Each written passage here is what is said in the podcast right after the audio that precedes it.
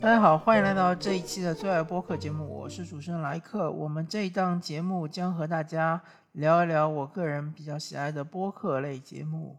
因为我本人是一个重度播客爱好者，所以我相信我推荐的节目还是比较有意思的。那么这一期的题目比较特别，是时光机器。我们都知道，时光机器在现代科学中是无法实现的，也就是说，我们没有办法穿越时光来到未来，也没有办法穿越时光回到过去。但是从我的角度来看，我可以通过某种手段回到过去，这就是听之前曾经录制过的播客节目。那这个应该是我个人想把它做成一个系列，看看我有没有这个能力。呃，首先第一期时间机器系列第一期，我向大家推荐的是 IT 公论。那 IT 公论它其实是从二零一四年开始播出，然后到二零一七年是结束。那它那个节目不能说是完全的终结，因为它后面还有一天世界。呃，是 IT 公论的续集，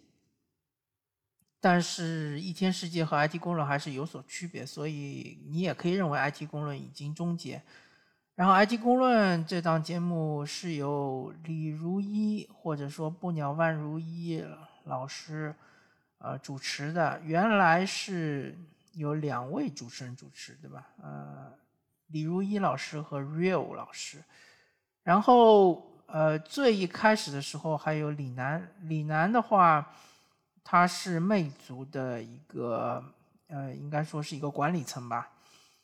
呃，其实那么多年过去了，对吧？魅族手机原来是曾经是，呃，在整个手机市场上是可以说是呼风唤雨的。虽然说它的出货量没有那么的大。比起当时的小米和苹果，包括三星来说，可能会有些差距，但是它无疑是一款当时就是呃小资青年们比较喜爱的一款，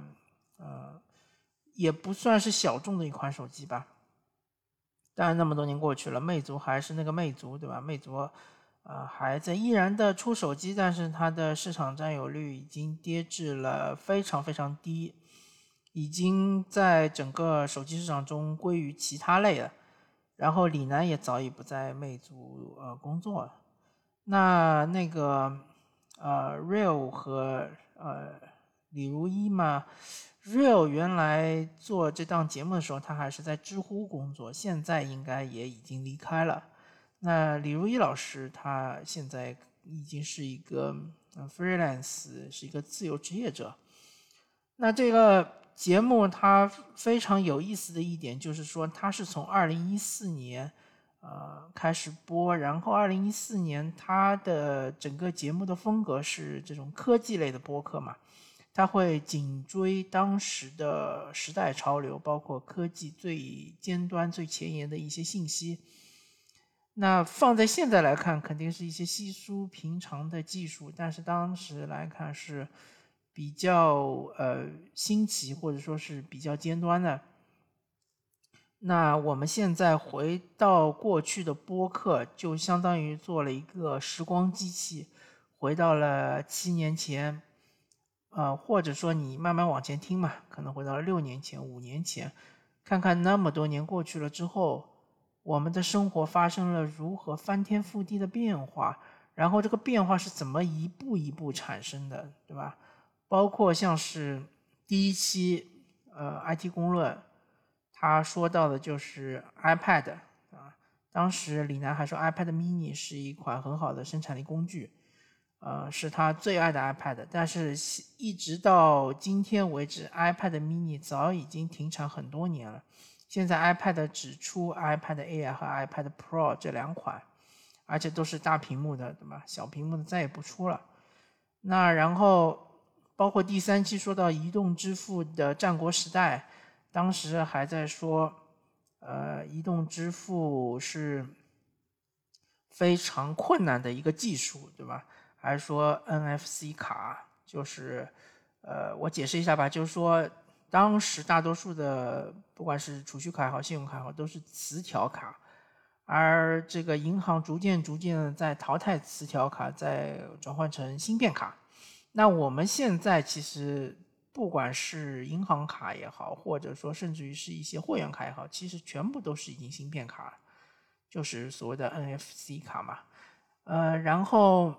包括当时微信支付刚刚推出，啊，那那一期节目里面，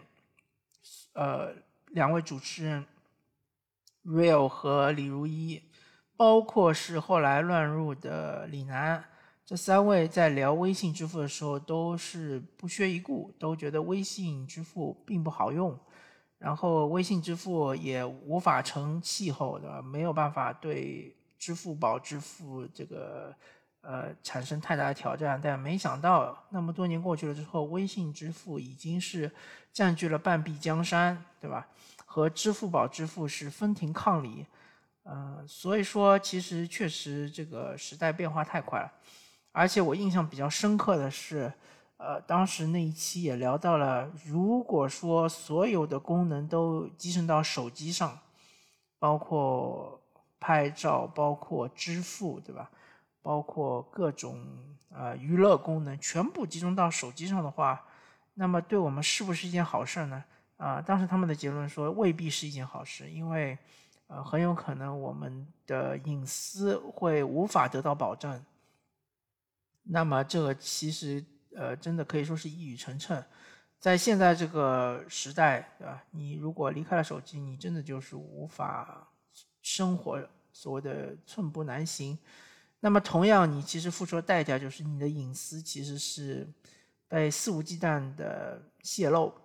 嗯，然后不管是这个商业机构也好，公权力机构也好，都是在获取我们的隐私。呃，最明显的其实就是健康码嘛，对吧？健康码，呃，强大的地方就在于它可以追踪你的轨迹。然后知道你曾经去过哪儿啊？他通过各种手段吧，一个就是这个呃 SIM 卡芯片，对吧？还有嘛就是其他的一些软件对于你手机的定位。反正呃，我们现在可以说在移动互联的时代，一个个人他的隐私是属于完全的裸露的状态。那我们回想起。当时那一期节目里面，呃，李如一说到，就是微信支付它要绑定银行卡，呃，然后还要输入密码。呃，我估计他当时可能搞错了，因为输密码的可能是微信支付的支付密码，但是他节目里面说是银行卡密码。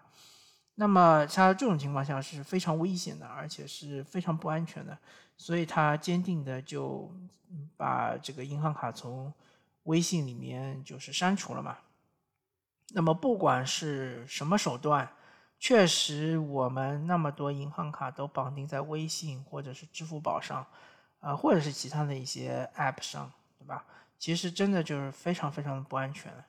呃，但是呢，嗯，怎么说？现在社会中，如果你不这么做的话呢，其实你会遇到很多很多的麻烦，对吧？这些麻烦，呃。可以说是商业机构造成的。商业机构他们为了自己的利益，为了让推广某一项功能，为了呃，就是让呃全社会，